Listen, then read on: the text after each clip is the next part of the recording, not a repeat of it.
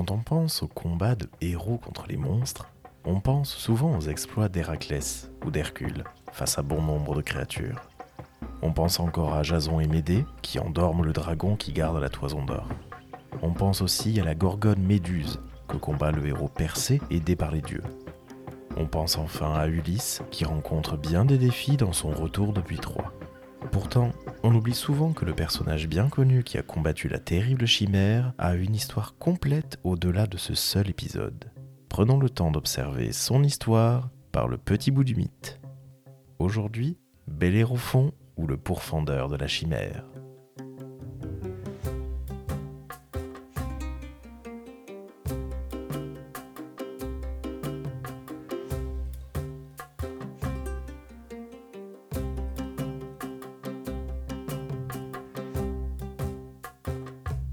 Bellérophon est un héros né dans la cité de Corinthe, dans le nord-est du Péloponnèse en Grèce. Il descend d'un personnage bien connu, Sisyphe, celui qui roule son rocher jusqu'au sommet d'une colline au fond du Tartare. D'ailleurs, voici ce que nous en dit Apollodore dans sa bibliothèque. Sisyphe, fils d'Éolos, ayant fondé Éphira, l'actuelle Corinthe, épouse Méropée, la fille d'Atlas. Il leur naît un fils, Glaucos, qui, d'Eurymédée, eut pour fils Bellérophon, celui qui tua la chimère au souffle de feu. Le châtiment de Sisyphe, dans l'Hadès, consiste à rouler un rocher avec ses mains et sa tête et à vouloir lui faire passer le sommet. À mesure qu'il le pousse, le rocher est repoussé et revient en arrière. Il subit cette punition à cause de la fille d'Azopos, Éginée. Zeus l'avait enlevé en cachette et Sisyphe la dénonça, dit-on, à l'Azopos qui la cherchait. Ce fils de Sisyphe, Glaucos, mentionné par Apollodore, n'est cela dit que le père humain de Bellérophon. Les auteurs s'accordent sur une double ascendance et font de Bellérophon le fils que le dieu Poséidon a eu de Rimédée. Ainsi, le père divin intervient-il régulièrement dans l'histoire de Bellérophon. Et ce héros tient son nom d'un meurtre qu'il aurait perpétré. Les auteurs hésitent entre plusieurs personnes. Soit il s'agit d'un Corinthien nommé Belléros, soit son frère Déliadès ou Peirène ou Alcimédès. Ce qui compte surtout dans notre histoire, c'est l'idée du meurtre qui doit être puni puis purifié. C'est ainsi que Bellérophon est exilé de Corinthe par Glaucos, et notre héros se rend à Argos, une cité située à une cinquantaine de kilomètres au sud de Corinthe. Il est accueilli par le roi Proétos et la reine Sténébé, appelée Anteia par Homère. Une discussion entre les héros Glaucos et Diomède, un héros troyen et un héros grec, devant Troie, les invite à discuter de leur filiation et de leur lien avec la cité de Corinthe. Le tout à travers le personnage de Bellérophon. Et Glaucos fut père à son tour de Bellérophon sans reproche, à qui les dieux accordèrent ensemble beauté et charmant courage. Mais Proétos, en son âme, un jour, médita son malheur et le chassa de son pays d'Argos. C'est que Proétos était bien au-dessus de lui. Zeus l'avait placé sous son sceptre. Or, la femme de Proétos, la divine Anté, avait conçu un désir furieux de s'unir à lui dans des amours furtives. Et, comme elle n'arrivait point à toucher Bellérophon, le brave aux sages pensées, menteusement elle dit au roi Proétos Je te voue à la mort, Proétos, si tu ne tues Bellérophon, qui voulait s'unir d'amour à moi, malgré moi. Elle dit. La colère prit le roi à ouïr tel langage. Il recula pourtant devant un meurtre, son cœur y eut scrupule. Mais il envoya Bellérophon en Lycie en lui remettant des signes funestes. Sur des tablettes repliées, il avait tracé mains très meurtriers. Il lui donna l'ordre de les montrer à son beau-père afin qu'il fusse sa mort. Bellérophon s'en fut donc en Lycie, sous la conduite indéfectible des dieux. Dès qu'il eut atteint la Lycie et les bords du Xanthe, le seigneur de la vaste Lycie l'honora de grand cœur. Neuf jours durant, il le reçut en hôte et fit tuer neuf bœufs pour lui. Mais quand, pour la dixième fois, parut l'aurore aux doigts de rose, il l'interrogeait et demandait à voir le signe qu'il lui apportait au nom de son gendre Proétos. À peine eut-il eu en main le signe funeste envoyé par son gendre que, pour commencer, il donna à Bellérophon l'ordre de tuer la chimère invincible. Dans la tragédie perdue Sténébé, Bellérophon explique son point de vue sur les liens qu'il entretient avec la reine. Voici un long fragment de cette pièce. Il n'est pas d'homme qui soit heureux en tout. Ou il est bien né, mais manque de moyens de vie, ou il est de basse naissance, mais laboure de riches sillons. Bien des hommes qui se vantent de leur fortune et de leur naissance sont déshonorés à leur foyer par la légèreté d'une femme. tel est le mal dont est affligé le souverain de ce pays, Proétos. Depuis que je suis arrivé sous son toit, en hôte et en suppliant, elle me tente par des propos persuasifs. Elle me persécute de ses ruses pour que je la rejoigne en secret sur sa couche. Car sans cesse cette nourrice, préposée à ses messages et qui cherche à nous unir, me chante le même refrain. Homme stupide, accepte, quelle folie est la tienne, ose rencontrer ma maîtresse. Tu posséderas le palais royal au prix d'un unique et bref consentement. Mais moi, par respect pour les lois et pour le Zeus des suppliants, par estime aussi pour Proétos, qui m'a accueilli chez lui quand j'ai quitté le pays de Sisyphe, et m'a purifié les mains en les baignant dans le sang frais d'un sacrifice, je n'ai jamais consenti à accepter ses propositions, ni à outrager la maison malade dont je suis l'hôte. Je déteste une passion dangereuse, funeste aux mortels. De fait, il y a deux sortes d'amour que nourrit la terre. L'un, notre pire ennemi, conduit à l'Hadès, tandis que l'autre mène à la tempérance et à la vertu. C'est celui-ci qui est désirable pour les hommes, ceux au moins dont je souhaite faire partie. Je me propose donc d'être tempérant, même au prix de la mort. Bref, je pars pour la campagne et je vais y réfléchir, car il n'y a pas d'issue pour moi à rester ici, au palais, soit que je me fasse apostropher parce que je refuse de mal me conduire, soit que je flétrisse par une dénonciation la femme de Proétos et que je ruine la maison. Pour combattre la chimère, Bellérophon chevauche Pégase, le cheval ailé né de la tête coupée de la gorgone Méduse. Cette Méduse avait été autrefois abusée par le dieu Poséidon, et c'est cet événement-là qui fait de Bellérophon et de Pégase deux fils de Poséidon, et donc deux demi-frères. Mais ici les poètes divergent. Bellérophon a peut-être dompté Pégase avant sa rencontre avec la chimère, ou après l'avoir aperçu une première fois. En tout cas, le domptage de Pégase est expliqué par Pindare dans sa treizième olympique, en parlant tout d'abord d'un des descendants de Bellérophon.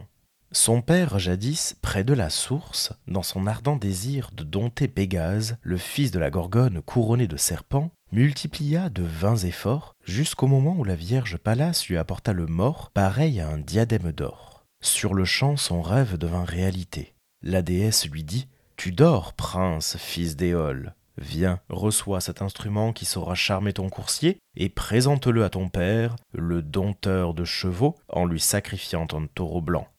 Voilà ce qu'il avait cru ouïr de la bouche de la Vierge qui porte la sombre égide, dans l'ombre, tandis qu'il dormait. Il se dressa d'un bond, s'empara de l'objet merveilleux qu'il trouva à son côté, et, dans sa joie, se rendit auprès du devin indigène, le fils de Koiranos, pour lui montrer le résultat de toute l'aventure. Comment, d'après l'oracle rendu par lui, il était allé se coucher, pour la nuit, sur l'autel de la déesse, et comment la fille même de Zeus, le dieu armé de la foudre, lui avait donné cet or capable de dompter les instincts sauvages.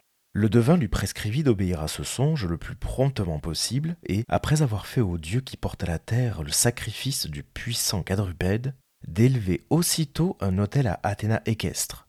La puissance des dieux rend aisé l'accomplissement même des tâches qui vont par-delà le serment et par-delà l'espérance. Alors, plein d'ardeur, le robuste Bellérophon saisit, en appliquant à sa mâchoire l'instrument qui le rendait docile, le cheval ailé. Il saute sur son dos, couvert de son armure d'airain, et aussitôt lui fait exécuter un pas guerrier. C'est avec lui qu'ensuite, du sein désert de l'air glacé, il frappa de ses traits les escadrons féminins des Amazones, il tua la chimère qui vomissait du feu et massacra les Solimes. Je veux taire son trépas. Sur l'Olympe, les antiques écuries de Zeus s'ouvrirent à Pégase. Et ici on l'a vu, le poète dit bien qu'il tait la mort de Bellérophon, en ne mentionnant que l'admission de Pégase sur l'Olympe. On y reviendra. Pindare évoquait déjà la chimère, et Apollodore donne quelques détails du combat entre Bellérophon et la chimère. Le beau-père de Proétos est Iobates. Iobates, sa lecture achevée, lui commanda de tuer la chimère, convaincu qu'il serait anéanti par le monstre. Il était en effet impossible d'en venir à bout, non seulement pour un seul homme, mais même pour plusieurs. Elle avait l'avant d'un lion, la queue en forme de serpent, et une troisième tête au milieu du corps, celle d'une chèvre, par laquelle elle crachait du feu. Elle dévastait le pays et ravageait les troupeaux, car en un seul être, elle réunissait la force de trois bêtes sauvages. On rapporte qu'elle avait été nourrie par Amissa de comme Homère l'a dit, et qu'elle était née de Typhon et d'Echidna, comme le raconte Hésiode. Bellérophon monta donc sur Pégase, qui était un cheval ailé né de Méduse de Poséidon. Il s'éleva dans les airs et d'en haut, il abattit la chimère à coups de flèche. Ce combat peut sembler court, mais seul Tsetses, un grammairien et commentateur du XIIe siècle, en pleine époque byzantine, nous livre la version la plus connue de la mort de la chimère. Au cours d'une scolie, c'est-à-dire une note développée autour d'un texte, sur la tragédie Alexandra du dramaturge Lycophron, Tsetses nous raconte que Bellérophon a lancé dans la gueule de la chimère ses flèches de plomb. La chimère, pour se défendre, crache son feu et fait fondre le plomb qui l'empêche de respirer. L'auteur Paléphate cherche une explication plus réaliste à cette histoire, et voici l'ensemble de son chapitre sur Bellérophon tiré des histoires incroyables. On raconte qu'un cheval ailé nommé Pégase transportait Bellérophon. Il ne me semble pas qu'un cheval puisse voler, quand bien même prendrait-il les ailes de tous les volatiles. De plus, si tel animal autrefois existait, il devrait exister aussi de nos jours. On ajoute que Bellérophon tua la chimère d'Amisodaros. C'était la chimère lion devant, serpent derrière et chèvre en son milieu. Certains croient qu'une telle créature a pu exister, avec trois têtes et un seul corps. Mais il est impossible qu'un serpent, un lion et une chèvre mangent la même nourriture. Stupide de penser qu'une créature mortelle puisse cracher le feu. Et à laquelle des trois têtes le corps obéirait-il? La vérité est celle-ci. D'origine corinthienne, Bellérophon était un exilé, noble et courageux. Ayant équipé une nef rapide, il mettait à sac les villages côtiers et les dévastait. Son navire s'appelait Pégase. Aujourd'hui aussi, chaque bateau porte un nom. Il me semble que le nom de Pégase convient mieux à un navire qu'à un cheval. Le roi Amisodaros habitait sur une haute montagne non loin du fleuve Xanthos, au pied de laquelle s'étend la forêt de Telmissa. Deux routes conduisent vers la montagne, L'une se trouve devant la cité d'Exantien, l'autre derrière, par la Carie. Le reste n'est que aux escarpements. Au milieu, d'un vaste ravin de la terre jaillissent des flammes. Cette montagne s'appelle Chimère. Il y avait en ce temps-là, ainsi que le racontent les habitants des lieux voisins, un lion qui vivait près de l'accès principal et un serpent non loin de l'autre. Tous deux dévoraient les bûcherons et les bergers. Arrivé dans la montagne, Bellérophon y mit le feu et la forêt de Telmissa brûla les deux bêtes féroces périrent. Les gens des parages disaient alors Bellérophon, arrivé avec Pégase, détruit la chimère d'Amisodaros. Voilà l'événement qui a donné naissance à la légende. Plus tard que lui aussi a une explication à ce mythe. Et il ajoute même des pans entiers de légendes qui font de Bellérophon un héros particulièrement vengeur sur les populations. Ce qui, d'après les récits, s'est passé en Lycie, pour être un mythe, n'en est pas moins attesté par une certaine tradition. À Misodaros, dit-on, que les Lyciens appellent Issaras, était arrivé de la colonie lycienne de Zéléia, avec des vaisseaux de pirates conduits par Kimaros, un guerrier cruel et inhumain. Ce dernier naviguait sur un autre navire dont les emblèmes étaient un lion à la proue et à la poupe un dragon, et il était l'auteur de nombreuses exactions envers les Lyciens, au point qu'il n'était plus possible de naviguer en mer ni d'habiter les cités du littoral. Aussi fut-il tué par Bellérophon, qui le poursuivit avec Pégase, alors qu'il cherchait à lui échapper. D'autre part, Bellérophon chassa également les Amazones. Mais au lieu d'obtenir quoi que ce fût de ce qu'il méritait, il fut traité très injustement par Iobates. C'est pourquoi il entra dans la mer et prononça contre ce dernier une malédiction en demandant à Poséidon que son pays devint stérile et improductif. Puis, après ces imprécations, il s'en alla tandis que le niveau des flots monta pour inonder la terre, et c'était un spectacle terrible que de voir la mer soulever, le suivre et recouvrir la plaine. Les hommes supplièrent Bellérophon d'arrêter sans le persuader en rien. Alors les femmes allèrent à sa rencontre en retroussant leurs courtes tuniques. Du coup, la pudeur le poussa à rebrousser chemin, et les flots, dit-on, se retirèrent avec lui. D'aucuns, diminuant la part mythique de ce récit, affirment que Bellérophon n'avait pas subjugué la mer par ses imprécations, mais que la partie la plus fertile de la plaine était au-dessous du niveau de la mer, que l'escarpement, le long de la côte d'une falaise qui contenait la mer, fut rompu par Bellérophon, et que, lorsque la haute mer s'est précipitée avec violence dans la plaine pour la submerger, les hommes le supplièrent sans résultat, tandis que les femmes, se pressant autour de lui, obtinrent son respect et mirent fin à sa colère. D'autres affirment que le monstre qu'on appelle chimère n'était rien qu'une montagne exposée au soleil et qu'elle provoquait en été une réverbération incendiaire dont la chaleur était difficile à supporter et qui, en se propageant dans la plaine, en consommait les fruits. Bellérophon le comprit et entailla la partie la plus lisse de la paroi rocheuse et qui provoquait le plus de réverbération. mais on ne lui en sut aucun gré, si bien que la colère le détermina à se venger des Lyciens. Il se laissa toutefois gagner par les prières de leurs femmes. C'est l'explication donnée par Nymphis, dans le quatrième livre de son ouvrage sur Héraclée, qui tient le moins du mythe. Il dit en effet qu'un sanglier féroce, qui était un fléau dans le pays des Xantiens, et pour les animaux et pour les fruits de la terre, fut tué par Bellérophon sans que celui-ci obtint aucune récompense. Se tournant alors vers Poséidon, Bellérophon lança des imprécations contre les si bien que toute l'air plaine se couvrit d'efflorescences salines et qu'elle fut complètement sinistrée, la terre étant devenue saumâtre et cela jusqu'à ce que, par égard pour les supplications des femmes, il pria Poséidon de renoncer à sa colère. Et la mention de la montagne peut laisser croire à l'explication de Plutarque. Le lieu, infesté de serpents, était habité tant par des lions des montagnes que par des chèvres. Aussi, certains considèrent que la chimère représente les trois peuples combattus par Bellérophon, dont les Solimes et les Amazones. Et revenons à notre mythe et surtout à Bellérophon, qui rentre auprès du roi Iobates après sa victoire face à la chimère. Apollodore continue. Après cette épreuve, Iobates lui commanda de combattre les Solimes, et lorsqu'il en fut aussi venu à bout, il lui commanda de lutter contre les Amazones. Quand il les eut tués aussi, Iobates choisit ceux des Lyciens qui lui parurent l'emporter alors en force juvénile, et il leur commanda de tuer Bellérophon en lui tendant une embuscade.